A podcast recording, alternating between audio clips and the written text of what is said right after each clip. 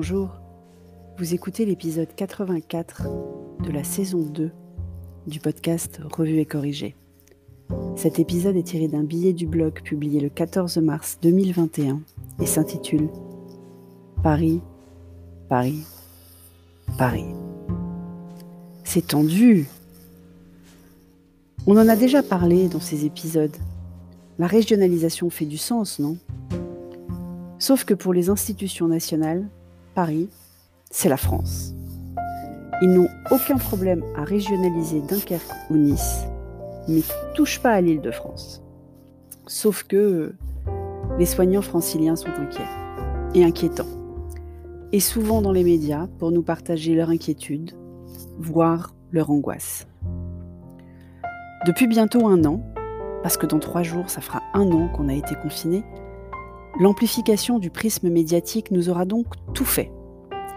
On aura vécu les incertitudes scientifiques, les querelles politiques, les coups de gueule artistiques, les virevoltes iniques et enfin les inquiétudes critiques. Entre les questions que les journalistes ne posent pas et les questions posées qui n'ont pas de réponse, on en sait finalement encore assez peu. Sur les mutations possibles du virus, les effets secondaires des vaccins, l'efficacité des différentes mesures. Selon les invités des plateaux, on entend tout, son contraire, et la troisième possibilité à laquelle personne n'avait pensé. Cher et tendre passe beaucoup de temps à regarder ces plateaux, moi moins, de moins en moins même. Je préfère lire la presse pour confronter des points de vue de différents bords, à essayer de dénicher des infos plus confidentielles, merci à Flynn d'ailleurs, à écouter ou à lire des contradicteurs sur les réseaux sociaux, à essayer de me faire ma propre opinion, même si je manque de connaissances évidentes, puisque je ne suis pas ultra crépidarienne. Enfin, je crois. À l'heure où je publie ce billet et l'épisode du podcast qui l'accompagne, dimanche 14 mars, nous sommes un an après la fermeture des écoles, 52 semaines après l'annonce qui a fait l'effet d'une bombe du confinement qui démarrerait deux jours plus tard. Que sait-on vraiment de plus? Que les enfants sont peu vecteurs et moins touchés, c'est déjà ça? Que le pangolin n'est sans doute pas responsable?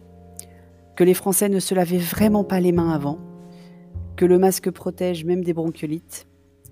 Et que travailler à distance, c'est possible, même si pas toujours très agréable? Que la France est un pays ultra centralisé, ultra technocrate et qui a du mal à remettre en question 200 ans et quelques de structures institutionnelles? Ah non, ça en fait on le savait avant. Et nous voilà donc un an plus tard, avec des chiffres faramineux dans certaines régions de personnes jeunes en réanimation. Les aînés sont à présent vaccinés et protégés. Enfin, les plus de 75 ans, parce que nos parents à Cher et et moi ne le sont toujours pas, ce qui nous travaille quand même un peu. Avec des médecins franciliens qui clament qu'ils vont devoir faire du triage, c'est-à-dire choisir à qui attribuer le peu de lits de réa disponibles au risque de voir se détériorer l'état de ceux qui ne les auront pas. De la médecine de guerre, ils disent. La boucle est bouclée avec le premier discours, non?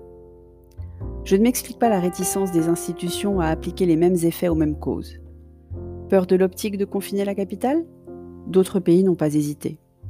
Peur de froisser des chefs d'entreprise du CAC 40 qui ne respectent toujours pas les fortes recommandations de télétravail?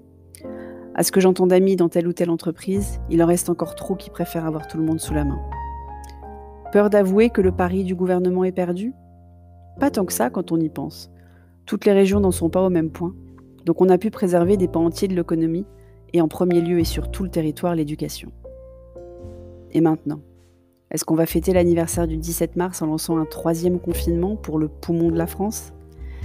Est-ce qu'on va chercher à comprendre pourquoi le virus progresse différemment dans les différentes régions? Pourquoi la France est coupée en deux par son milieu, au lieu de la Loire qui est pourtant tellement citée tous les soirs pendant la météo? Il y a certes un bon millier de facteurs possibles à prendre en compte, mais on est à l'époque du big data, non? On ne peut pas essayer de trouver les corrélations? Je sais, et je le répète d'ailleurs à mes étudiants, corrélation ne veut pas dire causalité. Et on est plus efficace en analytics quand on a émis quelques hypothèses à tester plutôt que de partir tous azimuts dans tous les sens.